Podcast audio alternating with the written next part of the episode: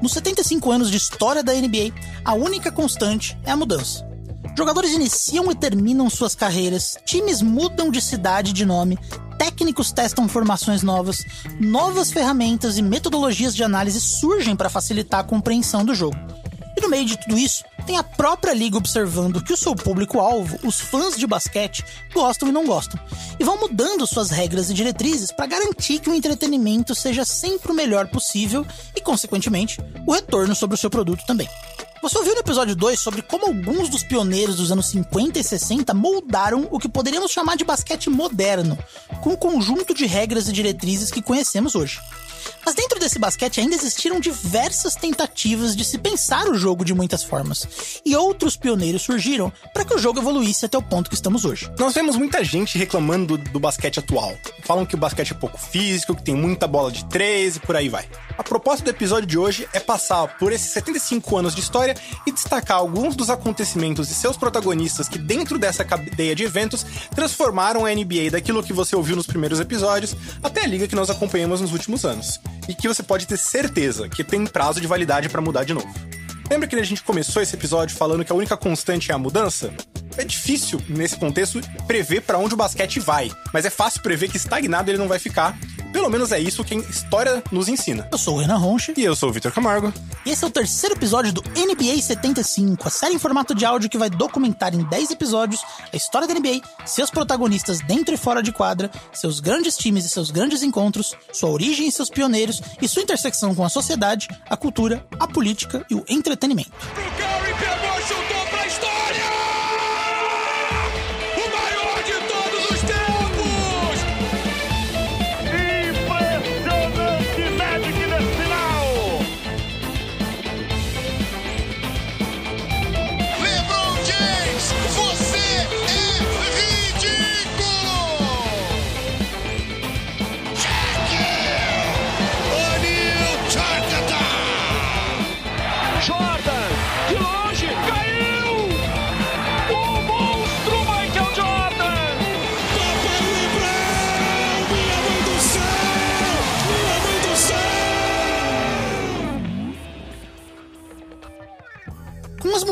regras dos anos 50 e a ascensão dos pioneiros dos anos 60, estava constituído um novo basquete na NBA. Um jogo pautado em velocidade, que explorava melhor o individualismo dos atletas, especialmente aqueles que se sobressaíam fisicamente ao seu marcador, ainda que não fosse um pivô.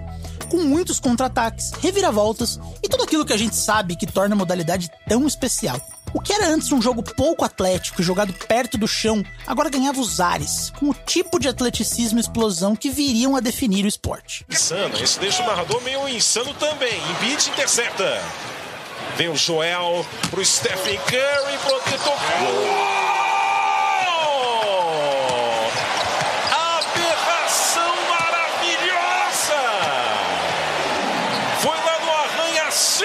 Ele foi para enterrado e depois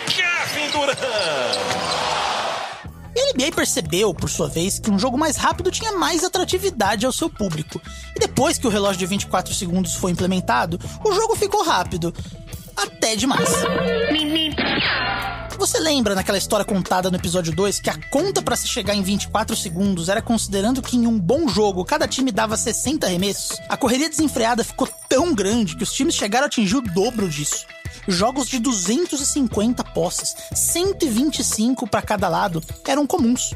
Com um jogo tão rápido, as defesas chegaram a piorar substancialmente. E o ápice disso se deu na temporada de 62. Isso ajuda a explicar algumas estatísticas infladas de jogadores desse ano. Foi quando Will Chamberlain teve sua temporada com médias de 50 pontos e 25 rebotes por jogo, e foi nela que ocorreu seu famoso jogo de 100 pontos. Também foi nela que Oscar Robertson teve médias de triplo-duplo, 31 pontos, 13 rebotes e 11 assistências por partida. O único atleta em quase 70 anos a conseguir esse feito. E também teve o Elgin Baylor fazendo 38 pontos e 19 rebotes por jogo sem treinar nem jogar em dia de semana. É o tipo de correção excessiva que normalmente segue uma mudança drástica. Eventualmente, os times voltam a desacelerar um pouco, e NBA passou a viver ciclos do jogo ficando mais rápido, atingindo determinado patamar e depois voltando a desacelerar. A título de curiosidade, nesse momento o jogo tá acelerando, mas num patamar menor que esse dos anos 60, com coisa de 100 posses por time, aproximadamente. E o elemento da verticalidade também se tornou uma constante nos jogos, né? O basquete nunca deixou de ser jogado no ar, e foi assim que floresceu aquele que talvez seja o movimento mais popular do jogo até os dias de hoje, a enterrada. Você conhece a história da popularização dessa jogada na NBA? A gente te conta agora. Como você já ouviu aqui nesse mesmo podcast, foi na década de 60 que a NBA descobriu que a enterrada era um movimento bom pro entretenimento. Não era um lance comum e poucos naquela época conseguiam executar. Um misto de explosão, plasticidade e expressão individual que levava as torcidas ao delírio. Wilt Chamberlain, com seu porte físico diferenciado, muito grande e muito forte, foi um dos maiores disseminadores da enterrada ao protagonizar lances com tanta agressividade que chegavam até a machucar alguns marcadores que se colocavam no seu caminho. Mas enquanto isso acontecia no basquete profissional, o basquete universitário, que era de onde saíam basicamente todos os atletas que iam pra NBA naquele momento, estava proibindo a enterrada. Espera aí, como é que é? É isso mesmo que você ouviu. Naquela época, muita gente tratava o lance como um problema. Olha só, os puristas do jogo, aqueles que o Bill Russell falou que eram os errados, apontavam que era um lance proveniente de uma mera vantagem física e não de habilidade, além de colocar atletas em risco. A NCAA proibiu a enterrada do basquete universitário em 1967, alegando que haviam contabilizados mais de 1.500 acidentes com atletas provenientes em tentativas de enterradas. Muita gente apontava, no entanto, que essa proibição tinha motivações racistas, pois os jogadores negros eram quem dominava o fundamento e era um momento que eles eram presença cada vez maior da modalidade. Essa proibição ficou conhecida como Lew Alcindor Rule, pois era o consenso que foi criado especialmente para conter a dominação individual de um pivô que se destacava pela UCLA, Lew Alcindor, que vai ganhar um espaço maior aqui, pois ao se profissionalizar e mudar seu nome para Karim Abdul-Jabbar, se tornou um dos grandes personagens da história da NBA. Em paralelo a isso, a enterrada ganhava um protagonismo em um outro basquete, o praticado nas periferias e playgrounds das grandes cidades americanas. Afinal de contas, esse tipo de basquete é normalmente associado à população negra dos Estados Unidos, ainda sofrendo muito com a segregação racial da época. E esses jovens agora tinham como seus modelos jogadores como Wilt, Elgin e Russell, os atletas que jogavam acima do aro. Foi nesse contexto que o ato de enterrar na cabeça do seu marcador era considerado um lance humilhante, um atestado de superioridade frente ao seu adversário. Em um ambiente que predominava a expressão individual e a criatividade dos seus jogadores, a enterrada passou a fazer parte do repertório de muitos atletas embora continuasse a ser vista com olhos racistas por esses mesmos puristas do basquete, para não falar outra coisa, que consideravam a enterrada um ato individualista, enquanto o basquete, entre muitas aspas, de verdade, era um esporte coletivo e que, portanto, o basquete negro era considerado mais uma festividade, um entretenimento circense do que um esporte competitivo sério. Dá até pra fazer um paralelo aí, né, Renan, com o Cotton Club, um clube famoso de jazz onde negros eram permitidos performar, tá no palco, mas não eram permitidos fazer parte da audiência e como parte do público é, exclusivamente branco da época, né? Foi mais ou menos nessa época, né? Um momento onde a NBA, que estava sendo impulsionada por esse novo estilo de jogo muito mais plástico e divertido, finalmente começa a gerar muito dinheiro com o seu produto e cada vez mais pessoas queriam uma fatia do bolo. Foi assim que surgiu uma liga para rivalizar com a NBA, a chamada ABA, ou American Basketball Association. Como uma tentativa de se diferenciar da NBA e adquirir uma vantagem sobre uma liga que já estava estabelecida, a nascente ABA apostou apostou num estilo muito mais festivo, muito mais comercial pro seu produto, né? Era uma liga famosa por shows antes das partidas, pela sua bola colorida com as cores da bandeira americana, que tentava conectar com o público por um sentimento ao mesmo tempo de festividade e até de patriotismo, né? E nesse contexto, visando essa identidade que a ABA queria abraçar, fazia sentido para eles é, também abraçarem esse estilo dos playgrounds americanos, que na época ainda era vista como um, um basquete de entretenimento. E é nesse contexto que surgem dois pioneiros extremamente importantes para o fundamento da enterrada: Dave Thompson e Julius Irving. Thompson slicing down the lane, slam dunk, basket counts. Thompson just in stride blew right down the lane past Bernard King and Carroll coming out could only foul him on the slam dunk. One point Sixers lead. Thompson. Look how high he is. His hand is up into the rim. His head's almost touching the net.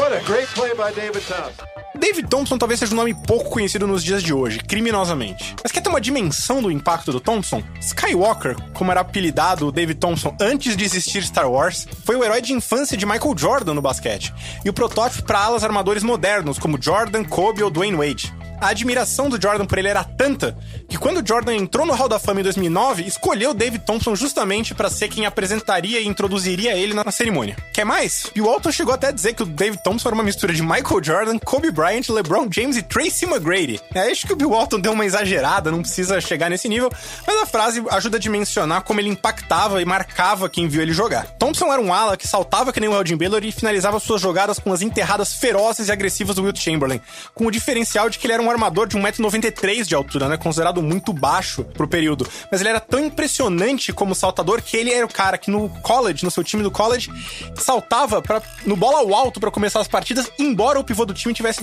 2,20m de altura. Pra ter uma dimensão do, do tamanho do cara, figurativamente. E ele era um protótipo único de atleta, né? Que fazia isso mesmo jogando em um período que não podia dar enterrada na universidade e também não tendo aquelas mãos grandes que facilitam que você segure a bola só com a palma e enterre, né? E Thompson foi também um dos pioneiros para trazer aqueles duelos um contra um, mano a mano, que terminavam em uma enterrada na cabeça do, do adversário, tão vistos nos playgrounds, mas que ainda não eram tão comuns no basquete profissional. Thompson chegou a jogar tanto na ABA como na NBA, quase toda a carreira pelo Denver Nuggets. Infelizmente, problemas com drogas e depois lesões no joelho acabaram com a carreira do Thompson muito cedo, com 25, 26 anos, e impediram que ele fosse maior no basquete profissional, especificamente no da NBA. Mas o legado que ele deixou como inspiração para toda uma geração de jogadores nos anos 80 faz dele um pioneiro de extrema importância para a modalidade e para esse movimento em especial. Já Julius Irving terá sua história melhor explorada no próximo episódio. Mas aqui é importante ressaltar: ninguém decolava e enterrava como Dr. J. Pass is deflected, going to be stolen, I think, by the doctor. Yes, he's got it. He, here he comes. Rock the baby to sleep and slam dunk. Quando Irving pegava um rebote, puxava um contra-ataque, até mesmo as torcidas adversárias gritavam torcendo por ele por antecipação, imaginando o que ele faria em seus anos na ABA. Inclusive, alguns técnicos da ABA tinham uma regra toda vez que o Dr. J enterrava, eles pediam tempo, porque a própria torcida do time mudava de lado e começava a torcer por ele de tão espetacular que ele era. Saltando quase da linha do lance livre, movimentando seus braços de maneira acrobática enquanto planava no ar, segurando a bola com suas mãos gigantes, não importando quantos marcadores estivessem pelo caminho. Além da capacidade atlética, sua criatividade parecia sem fim.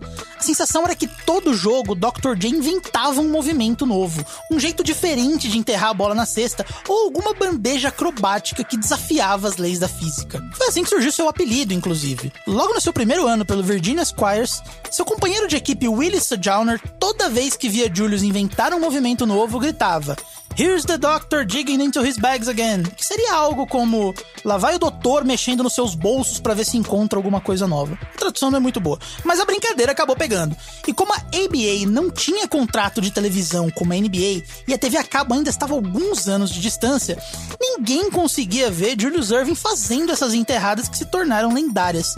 E o boca a boca fez mais pela divulgação da ABA do que qualquer campanha publicitária poderia. Você precisava ver o Dr. J ao vivo para acreditar.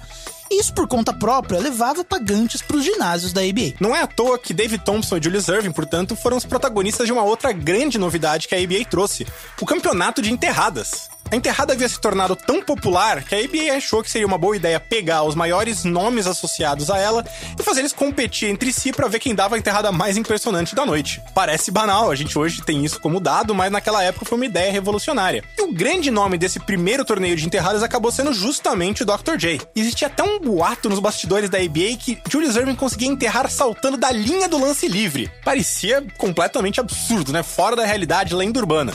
Não era possível que alguém tivesse a capacidade atlética para fazer isso. E aí o Julius Irving foi lá e mostrou ao mundo que ele podia, sim senhor, fazer isso.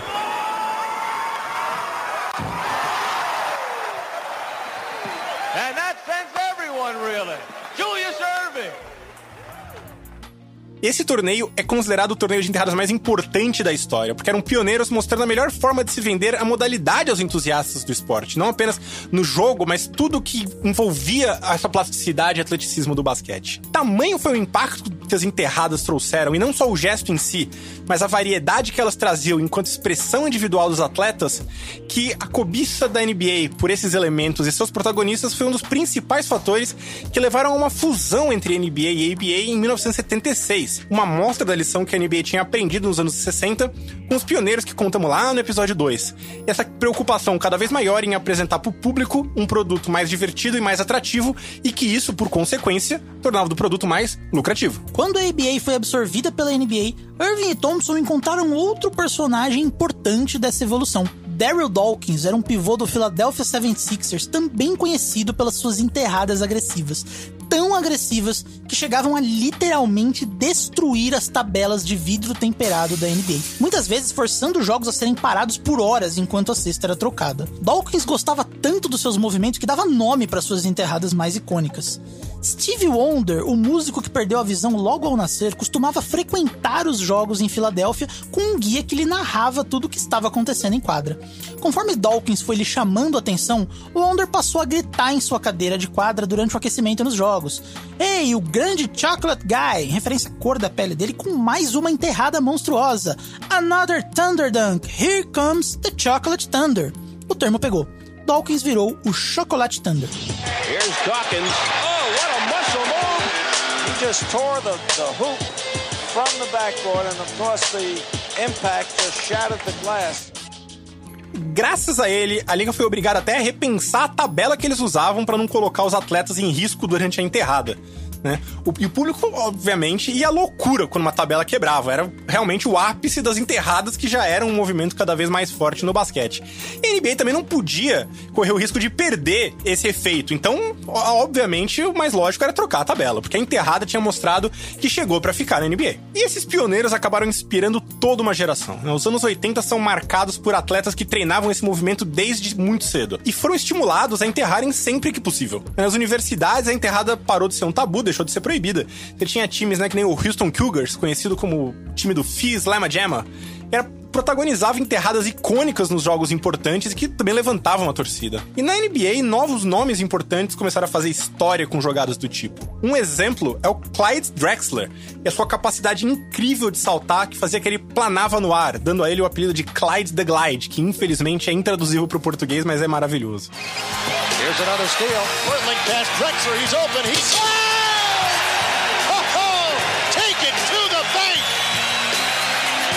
He's got 27. What a show by the Clyde.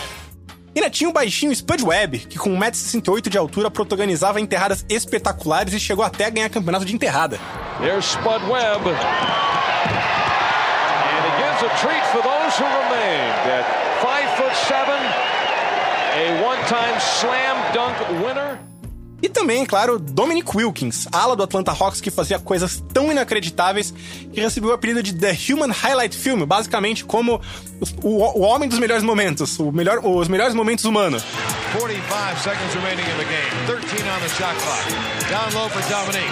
Baseline drive. Dominique. Oh my goodness! Did you see that jam? I don't know how he did that. Dominique. Oh my goodness! That was one of the most fantastic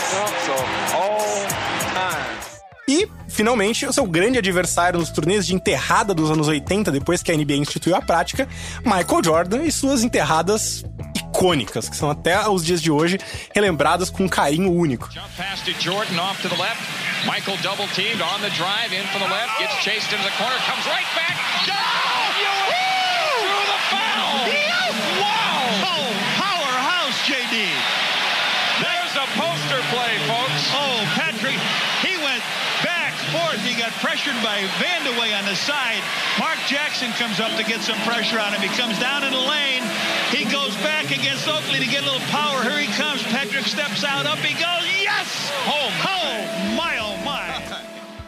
As gerações seguintes chegaram abraçadas com a enterrada. Nos anos 90, um outro pivô se destacou quebrando tabelas. Shaquille O'Neal pegou tanto gosto pela coisa que chegou a quebrar uma tabela no Brasil, na quadra da Mangueira, em uma visita em 97. São 2 metros e 16 de altura, distribuídos em 136 quilos. Os pés calçam 56. O talento de quem é considerado aos 25 anos um dos 50 melhores da história da NBA só não dribla o imprevisto. Shaquille enterra uma bola e quebra a tabela. Com raiva, ele ainda bate com a cesta no chão. A visita de Shaquille O'Neal à Vila Olímpica não durou nem 10 minutos. Depois de quebrar a tabela, o astro norte-americano entrou na limusine e foi embora. O jogador deixa para trás fãs decepcionados, cacos de vidro e furos no piso. A reação do jogador de abandonar a festa divide opiniões. Eu vejo isso até como um fato histórico. Shaqiri quebrou uma tabela na mangueira. Eu pensei que ele ia pegar a tabela e ajudar a catar, é, pegar a vassoura e ajudar a catar, não. Ele pegou e foi embora. Quem vai pagar a tabela? A gente chamava tem treino. Kobe Bryant, inspirado em Michael Jordan, também se destacou com algumas das suas enterradas marcantes. The double team O'Neal. Horn, Fisher, nice rotation of Bryant. Buckle up for Kobe Bryant. Kobe Bryant just sucked the gravity out of the target center. What a play! E como falar de enterrada sem destacar aquele que muitos afirmam ser o principal nome da história recente do movimento? Vince Carter fez história com a sua impulsão fora da curva.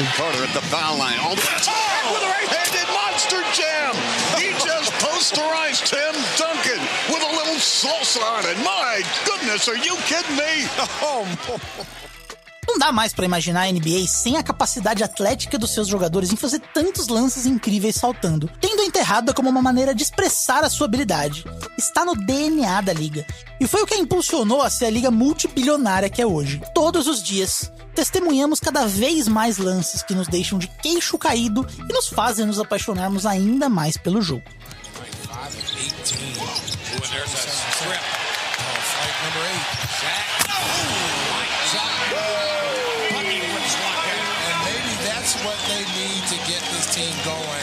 It's a physical game. Oh, me, oh, my. A monster jam by Blake Griffin.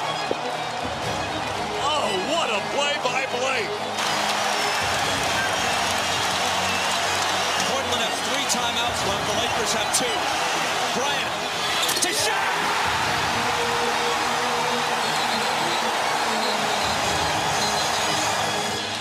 Barnett comes out on LeBron. Now they switch it. Here's Pierce again. A Smith screen.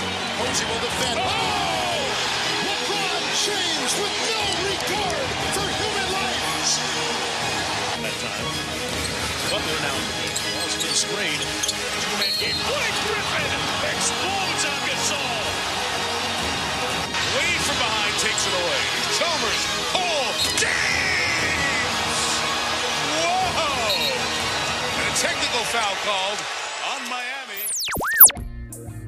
Uma outra mudança significativa que vem acontecendo na NBA, especialmente nos últimos anos, é um aumento exponencial do volume de bolas de três pontos que são arremessadas nos jogos. Mas a linha de três pontos é uma invenção relativamente tardia. Ela foi implementada na NBA só para a temporada de 1980, e de lá para cá a quantidade de arremessos no perímetro não parou mais de crescer. Em 2020, 39% de todos os arremessos que os times davam em uma partida eram bolas de três pontos. E esse número cresceu ainda mais nos últimos cinco anos e não parece ter parado de crescer, ainda não atingiu um limite de estabilização. Mas como explicar essa, essa, esse movimento, essas mudanças? O que aconteceu para os jogadores atuais chutarem tanto do perímetro?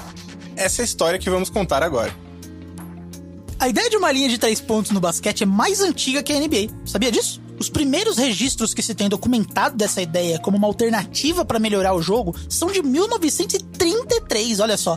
E a primeira vez que saiu do papel foi um teste em um jogo universitário em 1945, um ano antes da NBA surgir, ainda como BAA. A ideia sempre foi bem lógica abrir a quadra, deixar os jogadores mais espaçados entre eles e não todo mundo se apertando embaixo da cesta. Além disso, era uma chance de dar aos jogadores mais baixos uma oportunidade de serem mais relevantes, visto que os protagonistas do basquete sempre foram majoritariamente os jogadores mais altos, especialmente nesses primórdios. A ideia foi abraçada inicialmente por uma das versões da ABL, American Basketball League, uma daquelas ligas dos primórdios que a gente contou no episódio 1. Mas, assim como a enterrada, é na ABA, a liga rival da NBA nos anos 60, que ela vai mostrar sua efetividade. Quem defendeu a ideia de implementá-la na ABA foi um velho conhecido da NBA, como você já ouviu no episódio 2 dessa série, George Mikan ou George Mikan. Pois é, pivô foi o primeiro comissário da liga, e apesar de não ter a linha de três pontos no seu tempo de jogador, ele era um defensor ferrenho da ideia de que ela traria melhorias ao jogo. E assim, durante seus nove anos de existência, a NBA teve a linha de três pontos nas suas partidas. E quando acontece a fusão da NBA com a ABA, não era um consenso se fazia sentido trazê-la para o basquete pragmático da liga principal.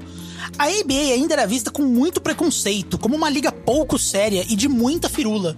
E as ideias da ABA para tornar o jogo mais divertido e atrativo enfrentavam muita resistência por parte do basquete conservador. Muita gente era contra a implementação da linha de três, como o lendário general manager do Celtics, Red Auerbach, que você já ouviu a gente falando em outros episódios que era um dos maiores pensadores do basquete, ele era bastante contra e muita coisa que vinha da ABA. No entanto, venceu o lado que acreditava que a linha de três tinha cumprido sua missão na ABA. E assim como as enterradas, foi um dos grandes fatores que migraram de liga nessa fusão. Mais um sinal do quanto a NBA cada vez mais pensava o seu negócio, valorizando o espetáculo como uma forma de atrair o público e do quanto esse aspecto pesou no processo que levou a essa fusão. Os ataques ainda priorizavam os arremessos embaixo da cesta, porque eram simplesmente os arremessos de maior conversão, mas o espaçamento dos jogadores era melhor. Havia mais reviravoltas nos jogos e seria bom para o produto. Foi por isso que em 1979/80 a linha passou a existir na NBA, antes de acontecer nos jogos universitários e no basquete FIBA, a regra do basquete jogada em outros países. É claro que uma mudança desse tamanho não ia acontecer da noite pro dia. E nos anos 80, a bola de três ainda não era um fator muito relevante. Na verdade, a maioria dos times nem treinavam ou desenhavam jogadas específicas para gerar um arremesso de três pontos. Eles aconteciam só em situações muito específicas, né? Se o tempo de relógio estivesse acabando, uma bola perdida que acabasse sobrando, alguma coisa nessa linha. Os Clippers, acredite se quiserem, foi o primeiro time a tentar desenhar um sistema ofensivo pautado em bolas de perímetro. Mas ali no começo dos anos 80, e sem um time muito competitivo, acabou não dando muito certo e times não se sentiram muito encorajados a tentar imitar o que o Clippers fazia. Mas é nesse contexto que vai se destacar a figura de Larry Bird, um jogador que vai ter a sua história contada com mais detalhes no próximo episódio. Ele chegou a falar em uma entrevista recente que nem lembrava de treinar arremesso de três pontos pros jogos. O jogo do Bird do Boston Celtics era concentrado embaixo da cesta, era um dos garrafões mais dominantes da história do basquete. Mas sendo um arremessador tão dinâmico em um time com um garrafão tão profundo, Larry Bird acabou estendendo aos poucos o seu alcance e chamando a atenção da NBA com um arremesso de longa distância. Não é à toa que ele foi o protagonista de um novo evento que a NBA criou em 1986 para acompanhar o torneio de enterradas, o torneio de três pontos, compondo o fim de semana das estrelas. Larry Bird venceu as três primeiras edições da competição, com direito às suas tradicionais provocações aos adversários e tudo mais. Além de que ele chegou no primeiro campeonato de enterradas, entrou no vestiário e falou assim: E aí, qual de vocês vai terminar em segundo? E obviamente ele foi lá e ganhou, porque ele é Larry Bird. Still got to drop one here quickly. 14. This is a tie for the money. Yo!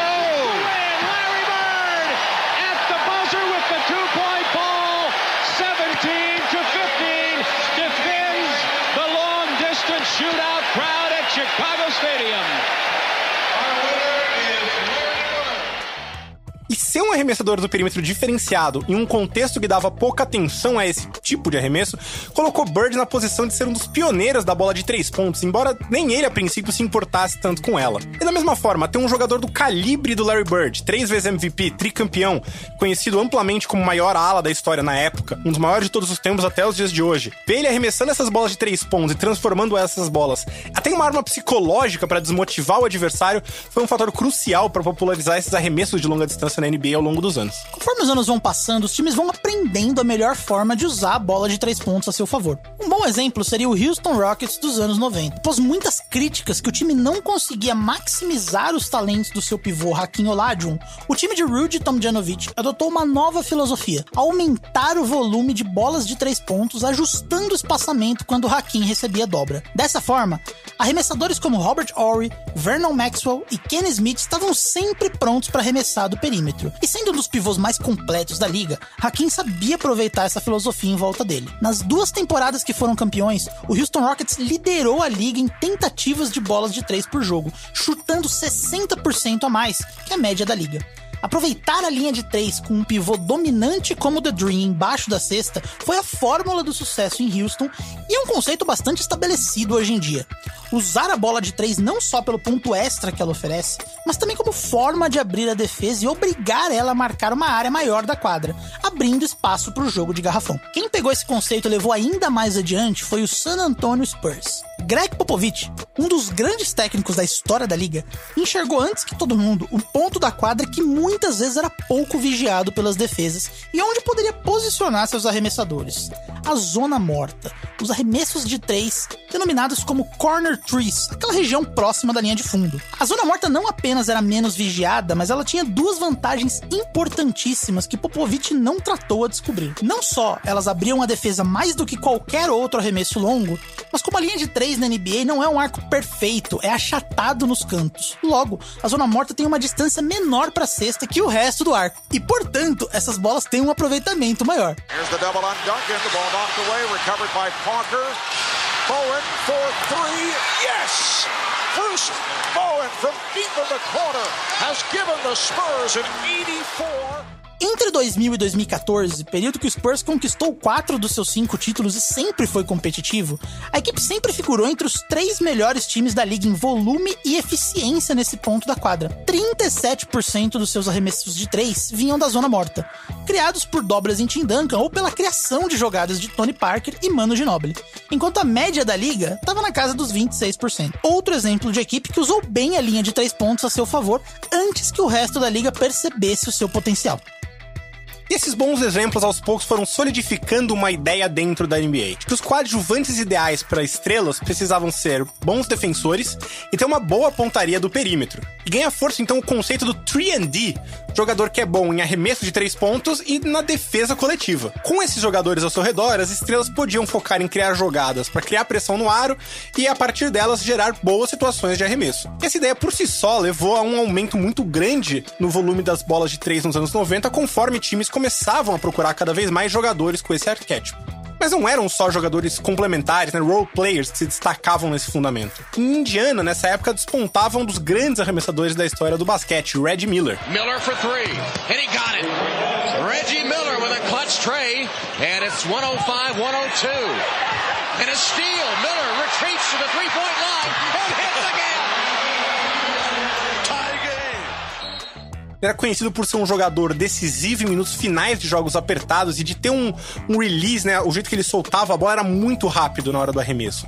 E, além disso, ele também tinha uma inteligência ímpar naquela arte de usar o corta-luz, navegar os corpos em quadra para criar um mínimo de espaço possível que ele conseguisse soltar o arremesso. Miller foi um pioneiro em ser uma das principais estrelas da NBA a buscar um alto volume de chute de três pontos, não como complemento, mas como recurso principal do seu arsenal ofensivo. Foram 2.560 bolas de três pontos convertidas em temporada regular, recorde que Miller assumiu em 98 e só devolveu, só passou a tocha pro Ray Allen em 2011. E havia um outro time testando coisas diferentes com a linha dos três pontos, né? Mexendo que nem um cientista para tentar achar pequenos efeitos que fossem mais efetivos na hora de entrar em quadra. Esse time era o Dallas Mavericks. Naquela época ele era comandado por um técnico chamado Don Nelson, que ficou conhecido justamente pelas suas estratégias disruptivas.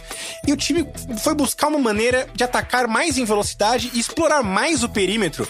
Um ataque comandado por Steve Nash, né, um dos grandes armadores da liga, tanto para criar jogadas, mas para arremessar, principalmente um pivô alemão chamado Dirk Nowitzki.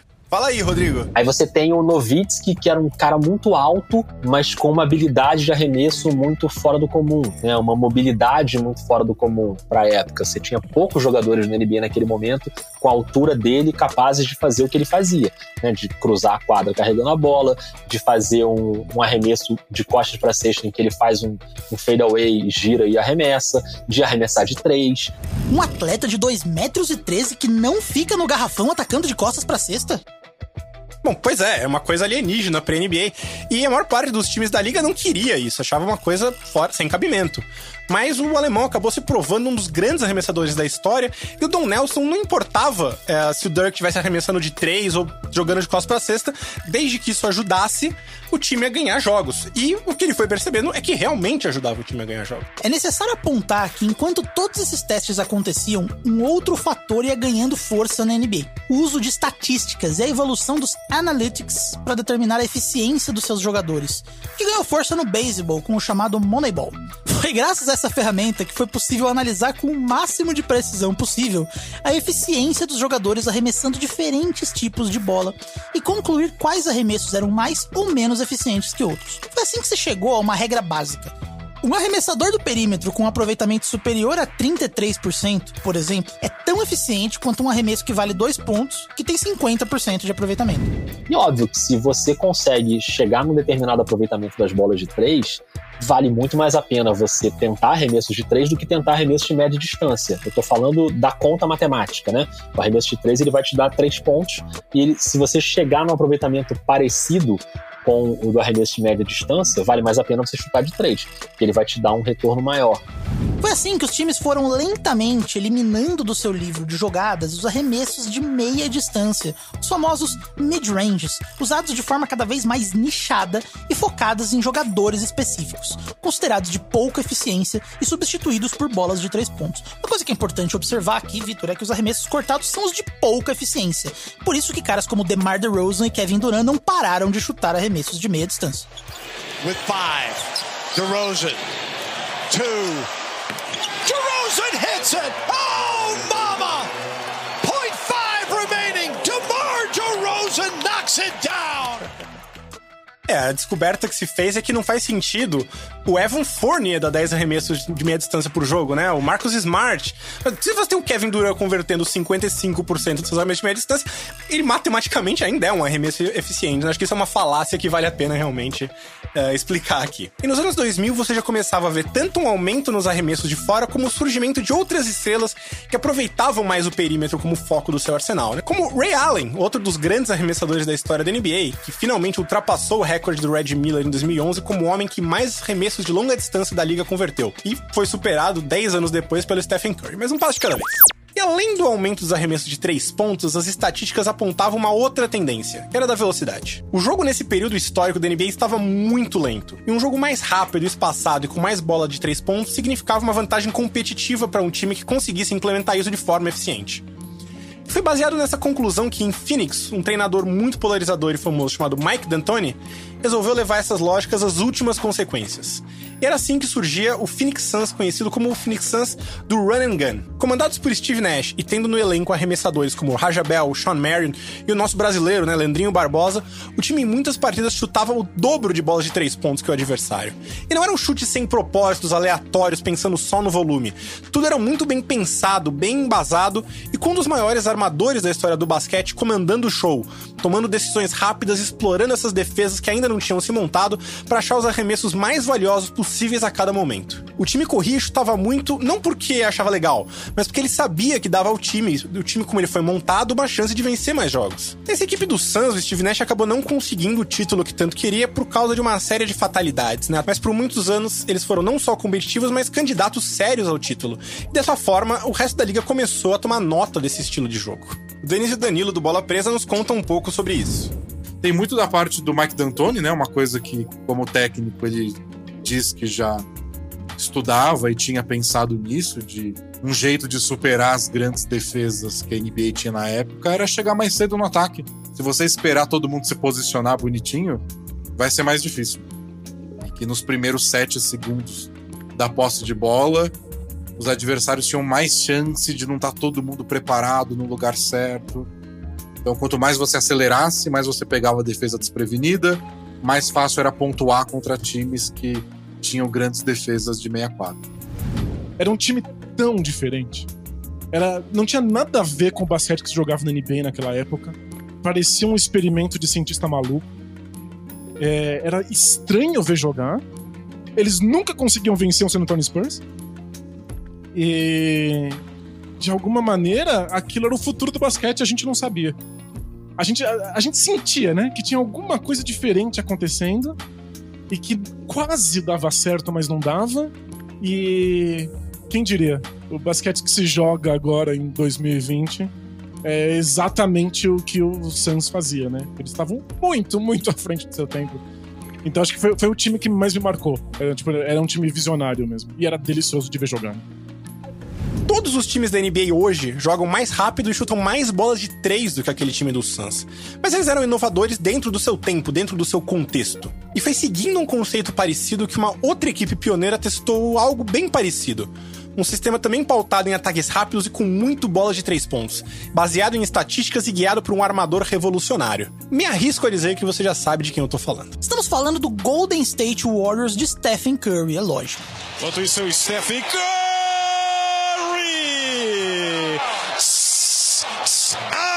Chararaca safada! Segue o jogo com cinco pontos de vantagem, erro. E o Curry não perdoa. Já vai para o arremesso frontal. Você é moleque! Você é safado! Segura o Curry que tá demais. Duran, com licença, com licença, pra botar!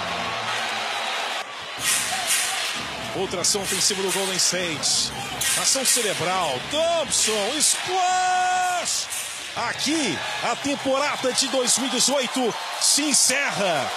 O Golden State vai para Saturno, vai para Júpiter, vai para outra galáxia. Aqui não mais, não tem mais o que fazer. É campeão da não só dele. O time que já tinha uma identidade de jogar num ritmo mais rápido e espaçado acertou em cheio ao montar um sistema ofensivo com muita velocidade e movimentação sem bola, com jogadores inteligentes e alguns, não algum, alguns dos maiores arremessadores da história do jogo. Ao invés de apostar em dribles e jogadores que criavam individualmente espaços ao bater seus defensores, o técnico Steve Kerr, que foi inclusive o general manager dos Suns do Nash em 2010, percebeu que o seu time era capaz de criar essas situações através da movimentação dos seus arremessadores e da atenção que eles traziam da defesa. Stephen Curry e Klay Thompson, com a sua capacidade de quebrar defesas nesse sistema e uma capacidade ainda maior de acertar arremessos de alto grau de dificuldade com uma eficiência acima da média, somados ao que Draymond Green trazia na parte de organizar jogadas e sustentar uma defesa igualmente sólida, cercados de jogadores complementares certos, e mais tarde com o poderio ofensivo de um dos grandes pontuadores da história do basquete, claro, Kevin Durant, se tornou a combinação de um dos times mais letais que já se teve notícia. E com as bolas de três pontos como parte fundamental do seu ataque. Mas a parte mais interessante é. Apesar de toda sua identidade ser pautada em bolas de três, o Warriors sempre figurava também entre os times que mais finalizavam arremessos perto do aro. Não é apenas uma questão de arremessar de três, era usar essas bolas como um meio para um fim, chutar traseiros. E não é coincidência que o volume de bolas de três pontos aumentou exponencialmente após a validação do sucesso desse Warriors com o título de 2015. O time se tornou o modelo referência em muitos sentidos para as demais equipes. E a forma que maximizaram o potencial da linha de três pontos é um fator indiscutível que os colocaram nos livros de história da modalidade. Mas embora os Warriors sejam parte grande desse processo transformador, não foram o único fator envolvido. Outras formas de se explorar a bola de três pontos no limite máximo da sua capacidade destrutiva começaram a ser testadas. E cresceu exponencialmente o volume de chute de três pontos saindo a partir do drible, não só com o jogador parado esperando a bola chegar. O step back também se tornou uma arma cada vez mais adotada ao redor da liga. E não dá pra falar de step back sem falar do James Harden. Under two to play. Harden, step back. Puts up the three, got hit. Shot's good! And one! James Harden, double team! And a chance for a four-point play. O volume dos step backs de três pontos segue crescendo porque é uma jogada extremamente difícil de se defender. E para se ter uma dimensão do número, nas duas últimas temporadas, enquanto eles representavam 3% dos arremessos da liga, pro James Harden foram 35% de seus arremessos. E cada vez mais atletas estão chegando na NBA com esse movimento, né? Tendo pegado e treinado ao longo de, da sua transição pro profissional. É uma ótima maneira de se criar espaço num ponto da quadra, especialmente quando o relógio tá acabando ou contra uma marcação individual. É claro que no basquete atual nós podemos citar muitos outros nomes que seguem trazendo profundidade pro uso das bolas de três pontos. Damian Lillard, Luka Doncic, Trey Young, até pivôs que usam e abusam do fundamento como Carl Anthony Towns. São jogadores que tentam ganhar uma vantagem a mais em termos de espaçamento ao arremessar as bolas de três pontos uns dois passos, dois, três passos atrás da linha de três. Os times continuam buscando novas formas de encontrar mais eficiência nas bolas do perímetro. Por isso que a história não vai parar aqui, né? ela tá muito longe de acabar. Mas os próximos passos vão ter que ser contados no NBA 100, não no NBA 75. Um outro fator que mudou bastante no decorrer da história da NBA é a presença de estrangeiros na liga. Dirk Nowitzki,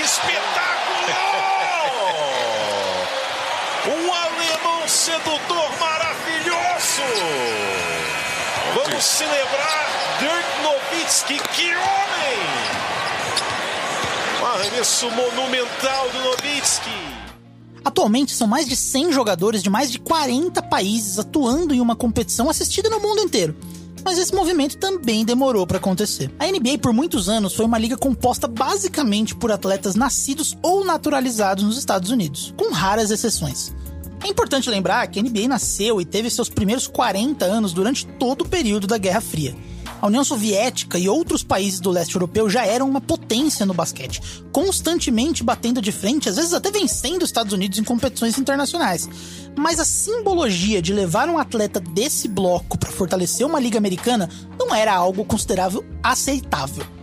Além disso, os salários da NBA não eram tão mais altos que os dos grandes times da Europa, e principalmente tem o fato de que quem fosse para a NBA não poderia mais jogar competições pela sua seleção, uma regra que só foi desaparecer nos anos 90. Como a Guerra Fria foi marcada, entre outras coisas, por um forte senso de nacionalismo, é compreensível por que muitos jogadores preferiam continuar defendendo suas seleções ao invés de tentar a sorte em uma NBA que eles não sabiam como seriam acolhidos. Inclusive, ir para a NBA poderia até afetar a visibilidade do mercado para eles, né? Jogadores que não tinham aí é, a NBA como caminho, a seleção normalmente era onde eles tinham mais visibilidade. Então, se você não se adaptasse à NBA, você poderia perder aí o seu principal ponto de visibilidade, que era jogar uma Olimpíada, jogar um Mundial, e aí você perdia espaço também nos clubes do mundo FIBA. E tudo isso contribuía para impedir esses jogadores estrangeiros de ir para a NBA, mesmo os de países que não estavam diretamente envolvidos na Guerra Fria. E no final dos anos 80, isso vai começar a mudar. E em boa parte por causa dos fatores que estavam lentamente levando ao fim da União Soviética e por consequência da Guerra Fria. Derrotas da seleção americana para o Brasil em 1987 e principalmente para a União Soviética em 88 também serviram para abrir os olhos de como o mundo estava evoluindo em relação aos Estados Unidos no basquete e da quantidade de grandes talentos que o público da NBA não tinha acesso naquela época. Nesse mesmo 1988, o Atlanta Hawks fez uma viagem de excursão pela União Soviética, um movimento inédito na história, com exceção de um time não profissional, os Harlem Globetrotters. Em 12 dias, o time de Dominic Wilkins enfrentou equipes de estrelas da Rússia, Lituânia e outras regiões soviéticas. No ano seguinte, um outro feito importante, né? a União Soviética permitiu que seus jogadores fossem atuar na NBA se quisessem. Isso deu flexibilidade a outras nações que também não queriam ter problema com o bloco comunista a fazer o mesmo e dar a mesma liberdade para seus atletas. A temporada de 90 da NBA, portanto, é um marco nesse sentido, porque chegam para atuar na NBA os soviéticos Sarunas Marsilionis e o pivô Alexander Volkov, assim como os jugoslavos Vlad Divac e Drazen Petrovic. Uma outra estrela europeia, talvez a maior delas, né, o pivô Arvidas Sabonis, escolheu não ir nessa época porque ele estava lesionado, mas iniciou relações com o seu time, time que tinha draftado o Portland Trail Blazers, até indo se tratar no clube onde eventualmente jogaria a partir de 96. Tinham sido dados os primeiros passos. Mas é claro, não adiantaria nada se esses jogadores tivessem vindo para os Estados Unidos e não tivessem se mostrado à altura do desafio. Marciliones teve alguns ótimos anos com o Golden State Warriors antes de uma lesão no joelho antecipar o fim da sua carreira. Larry Divac foi às finais da NBA com os Lakers e eventualmente eleito All-Star. E o Drazen Petrovic caminhava para ser uma grande estrela da liga, talvez maior do que todos esses. Infelizmente, aconteceu sua morte precoce em um acidente de carro. Mas esse sucesso dos pioneiros deixou claro não apenas que os jogadores europeus eram capazes de jogar na NBA, mas que havia um talento real disponível que os times da liga ainda não estavam aproveitando. Em 1989 também é aprovado que jogadores da NBA possam atuar pelas suas respectivas seleções. Foi quando a NBA, em conjunto com a NCAA e a entidade que cuidava das seleções americanas, viu uma oportunidade. E se nas Olimpíadas de Barcelona, que aconteceriam em 1992, a seleção dos Estados Unidos fosse composta com os melhores jogadores disponíveis do basquete profissional norte-americano? Uma forma de não só ganhar o ouro, mas apresentar esses jogadores e sua supremacia para o resto do mundo tudo que a NBA tinha feito até então, do ponto de vista de expansão, era visando o mercado doméstico. Mas a liga já tinha crescido exponencialmente nos Estados Unidos. Agora chegava uma oportunidade de ouro de se vender ao resto do mundo. O Dream Team de 1992 foi um marco na história do esporte. A possibilidade de ver Magic Johnson, Michael Jordan, Larry Bird e outras estrelas da NBA atuando juntas foi a grande história das Olimpíadas de Barcelona. E cumpriu sua missão ao levar o basquete da NBA para outras regiões do mundo verem quão bons eles eram. O jornalista Álvaro José, que na época compunha a equipe de transmissão da NBA no Brasil pela Bandeirantes, e o jornalista Rodrigo Alves complementam não era só a Bandeirantes transmitindo, você tinha a Globo, você tinha a TV Manchete, que era muito grande, você tinha a operação do SBT junto com a Record, então era muita gente fazendo a transmissão. E então Michael Jordan e Magic Johnson apareceram em todos os lugares. Tanto que o Luciano depois brincou: é, mas quem tem eles, quem tem eles todo ano somos nós. E realmente foi aí que eu acho que fez uma grande diferença, né? O Dream Team ele vai além do basquete. Ele está numa Olimpíada em que o, todo mundo que gosta de esporte está olhando, mesmo quem não é do basquete, e ele simplesmente encanta o planeta inteiro, né? Naquele período ali, naquelas duas semanas ali de Olimpíada, com talvez a, a primeira vez que os esportes coletivos têm um, uma seleção com um domínio tão absurdo de, de poder dar a sorte também, porque isso também é um pouco de sorte, você poder juntar ali uma transição de gerações, né?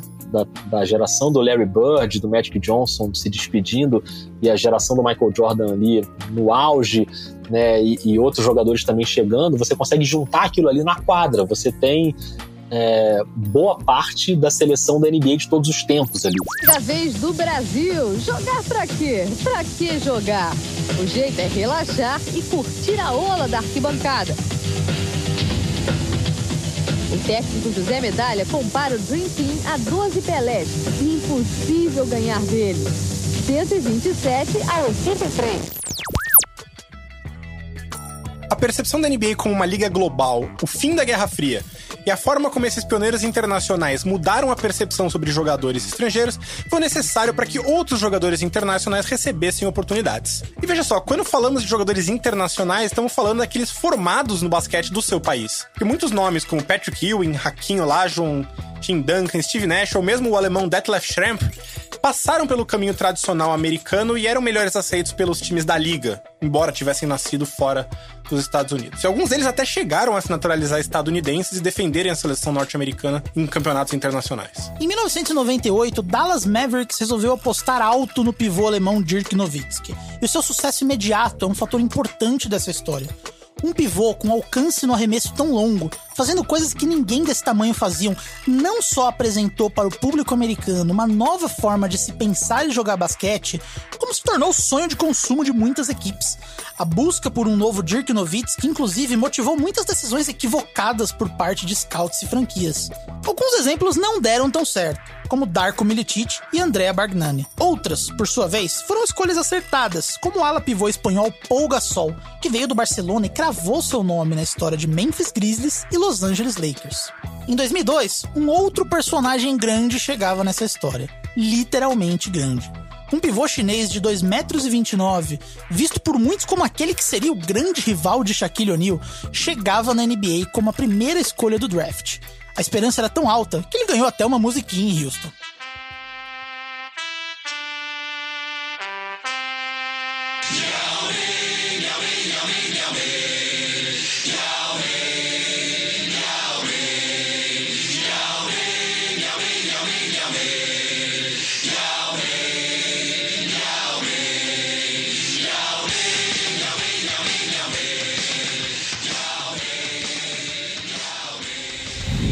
Meu jogador, meu jogador favorito disparado é o Yao Ming, um pivô chinês que teve uma carreira curta na NBA, que teve um impacto cultural muito mais importante do que o impacto em quadra. Ele não conseguiu ficar saudável o tempo suficiente para para que ele levasse o Houston Rockets a um título, mas tem algo na entrada do Yao Ming na NBA que me deixou tão fascinado que criou uma, uma essa relação que eu não consigo pensar em outro jogador para falar. É, é, é, sempre o. É, eu lembro que no, nos anos 80, a Marvel queria trazer novas pessoas para os X-Men, para que elas lessem os X-Men. E aí elas inventaram a Kitty Pride, que era uma personagem que não sabia nada sobre ser mutante, não sabia nada sobre os X-Men, e ela era esse elemento estrangeiro que, ao conhecer as coisas, permitia que o leitor conhecesse também. E aí nos anos 90 eles repetiram isso com a Jubileu. A Jubileu entrava e aí a gente entendia como funcionava. E para mim foi o Yao Ming. O Yao Ming esse elemento estrangeiro que não entendia nada de nada, que não falava língua, que era completamente estranho no mundo da NBA, que jogava basquete de totalmente diferente. E ele se acostumando com a NBA foi uma porta de entrada gigantesca, não só para a China, mas para qualquer estrangeiro que estivesse olhando para a NBA. E eu me sentia estrangeiro. Não só como brasileiro vendo NBA, Mas tipo, na vida a gente se sente estrangeiro em tantas coisas, né? Eu era um adolescente quando o Yao Ming entrou na NBA e eu me sentia um estranho em vários lugares que eu frequentava. E esse estranhamento do Yao Ming, como ele foi aos poucos entrando e descobrindo o que manter dele mesmo e o que mudar, porque a NBA exigiu algumas mudanças da parte dele em estilo de jogo, me ajudou a entender o que, que eu queria mudar em mim, o que, que eu queria manter em mim. Então eu tive essa relação estranha com o Yao Ming só porque ele era de fora. E eu era de fora também. Talvez Yao Ming não tenha virado o jogador que se esperava dele com toda essa pompa e todo esse hype. Mas ele foi a ponte de uma relação entre a NBA e a China que deu muita força para a liga se consolidar em um dos maiores mercados do mundo. Outros nomes internacionais que valem o destaque nessa geração são Tony Parker e Manu Ginobili. Essa dupla que jogou pelo Spurs, vinda de França e Argentina, ajudaram a mudar a percepção sobre atletas internacionais e abriram portas para mais jogadores dos seus países, que hoje estão entre os de mais destaque no basquete FIBA. Os jornalistas Danilo Castro e Rodrigo Alves concordam. Era o San Antonio Spurs, que era uma equipe imarcável, porque ela dava 5, 7 passes no ataque, envolvia a defesa, via a defesa saindo desesperada, correndo atrás dos outros, e isso eu acho que é uma moda europeia de se jogar. A NBA eu acho que privilegia muito o bloqueio, você tentar pegar um homem baixo homem alto, ou explorar o alto com baixo mais próximo à cesta, ou o jogo um contra um. Então você lembra, por exemplo, do Eurostep do Manu Ginobili. Você não tinha tanto isso na NBA, jogador fazendo Eurostep. O Ginobili começa a fazer infiltração no garrafão e deixa o defensor sem pai nem mãe. Que ele vai para um lado, para e vai para o outro. O cara fala, pô, você andou. Andei não, amigo. Isso aqui é dentro da regra. Eu sei fazer isso porque eu jogo na Europa. O Ginobili, obviamente, não europeu, mas com experiência de basquete europeu. Então ele, ele muda ali. E mostrou que a NBA era bem diversificada porque ela aguenta e continua dando espetáculo com várias uh, culturas diferentes, né? Várias formas de se jogar. E nisso a NBA percebeu que olhar para o mercado internacional era importante sobre qualquer ótica possível.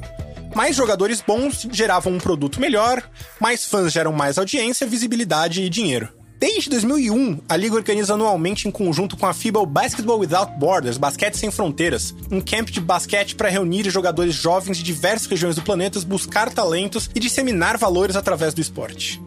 Entre os jogadores notáveis que passaram por esse programa estão Joel Embiid, Pascal Siakam, Mark Gasol, brasileiros como Bruno Caboclo e Augusto Lima, entre outros nomes. E os jogadores internacionais hoje são uma grande força dentro da NBA. Entre eles temos os últimos MVPs da liga, né? O grego Giannis Antetokounmpo e o sérvio Nikola Jokic, além de nomes como o armador Luka Doncic, estão entre os melhores do planeta, competindo contra os melhores dos Estados Unidos e ajudando a liga a transformar-se em um jogo cada vez melhor e conquistar ainda mais novos mercados consumidores. Uma última mudança importante que vale destacar nesse episódio são as regras para defesas, especialmente considerando a falácia tão repetida de que hoje em dia não existe mais defesa na NBA. O basquete hoje é mais rígido com o contato, é verdade. Porém, também é mais livre em permitir aos times a estratégia defensiva que eles julguem mais adequada. A gente explica. A NBA nasceu como uma liga em que defesas por zona eram proibidas e o nível de contato era altíssimo. O objetivo era priorizar o jogo de um contra um, mais atrativo ao público. Mas as regras relacionadas a faltas eram muito diferentes das atuais. Empurrões, segurar pela camisa, muita coisa era tolerado pelos árbitros nos primeiros anos brigas não davam grandes suspensões e eram até incentivadas como parte do entretenimento. Lembra que os donos do time eram todos envolvidos com hockey? Eles não viam tanto problema com uma trocação de soco ocasional no meio dos jogos.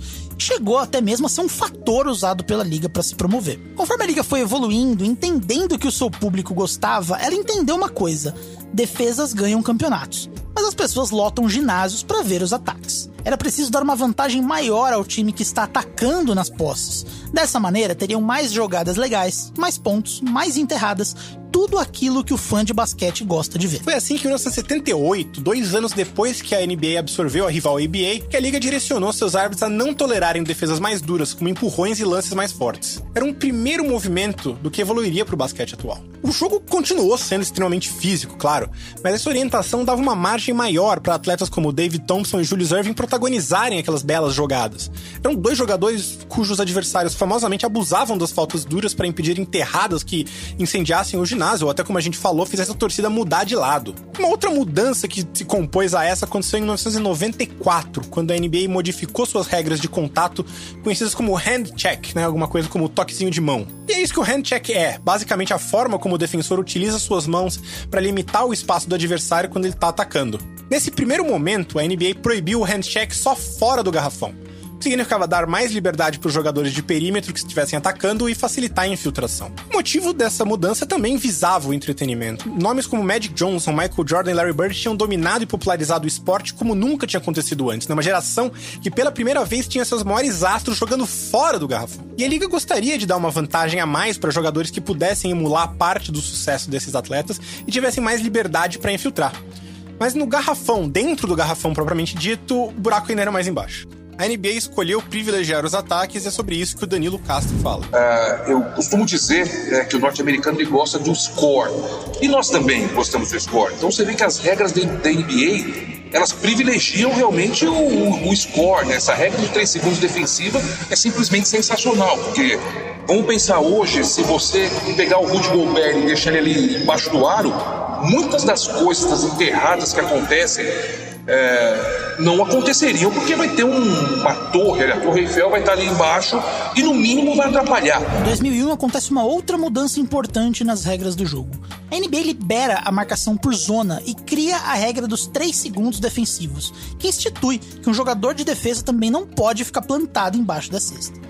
Há quem diga que um dos pontos dessa regra era tentar limitar a dominação individual de Shaquille O'Neal, que vivia seu auge naquele momento, impossível de ser parado por um único marcador. A gente vai falar disso com calma no próximo episódio. Mas havia uma outra motivação também. As pontuações estavam baixas, a liga perdeu muita audiência depois da segunda aposentadoria do Jordan e precisava fazer algo para reverter essa tendência. Acreditava-se que essas novas regras fariam os times menos dependentes de isolations, aquela jogada de um contra um, e com isso exploraria mais jogadas em transição para aproveitar os momentos que a defesa adversária ainda não estivesse pronta e também se usaria mais a linha de três pontos. Ou seja, o objetivo era deixar o jogo mais rápido e dinâmico. Mas não foi bem isso que aconteceu. Os jogos ficaram ainda mais lentos conforme as defesas coletivas aproveitaram essas regras para se tornarem ainda mais dominantes os ataques caíram consideravelmente de produção. E foi isso que levou à mudança mais radical dos últimos tempos, que deixou o basquete mais próximo daquilo que a gente assiste hoje. Em 2005, o handcheck definitivamente foi eliminado em todos os cantos da quadra, inclusive no garrafão. Além disso, faltas de bloqueio ficaram mais rígidas do que nunca. Os jogadores que estavam atacando agora ganhavam uma vantagem muito grande em relação aos seus marcadores, acostumados a usar mais contato nas defesas. Defender ficou ainda mais difícil e abriu novas possibilidades para os ataques. Essa mudança em especial privilegiou jogadores mais rápidos, especialmente os de perímetro. Com jogadores mais velozes ganhando uma vantagem maior, a evolução das estatísticas e o uso da linha de três pontos crescendo, estavam construídas as bases para que times como o Suns de Steve Nash e o Warriors de Stephen Curry conduzissem o mote da liga. O basquete acelerou, o espaçamento se modernizou e, com tudo que foi falado até aqui, nós chegamos aonde nós estamos hoje. Mas é importante frisar também que essas mudanças elas não aconteceram pontualmente. Cada vez que alguma coisa mudava, uma regra ou um elemento novo fosse introduzido, seja a verticalidade ou arremesso de três pontos, as próprias mudanças de regra que nós citamos, ataques e defesas se adaptavam para criar novas formas de explorar essa situação. O que a NBA fez, como a gente citou, foi explorar isso a favor do que o público queria ver, com mais pontuação, mais jogadas plásticas, especialmente em momentos onde ela passava por crises de audiência ou tentava alcançar um novo público. Mas também é bom deixar claro que tantas mudanças de regra, tantos acontecimentos são importantes da sua maneira. Mas o que faz a NBA de fato crescer e evoluir são seus protagonistas e como eles se formaram e performaram dentro desse conjunto de regras. Mas isso vai ser melhor falado no próximo episódio da série. NBA 75 é um podcast original da Unicórnio Podcasts. Você pode acessar o site www.unicorniopodcasts.com.br e acessar a biblioteca do episódio, onde você encontra mais conteúdo sobre o tema e alguns textos e vídeos sobre os jogadores que foram citados nesse episódio. O roteiro foi escrito por Renan Ronch com colaboração de Vitor Camargo. A produção e as vozes que contam a história também pertencem a Renan Ronch e Vitor Camargo. Os convidados que participam desse episódio são Álvaro José, Danilo Castro, Danilo Silvestre, Denis Botana e Rodrigo Alves. A edição de som é de Renan Ronch e Iago Coelho, com pós-produção de Felipe Ferraz.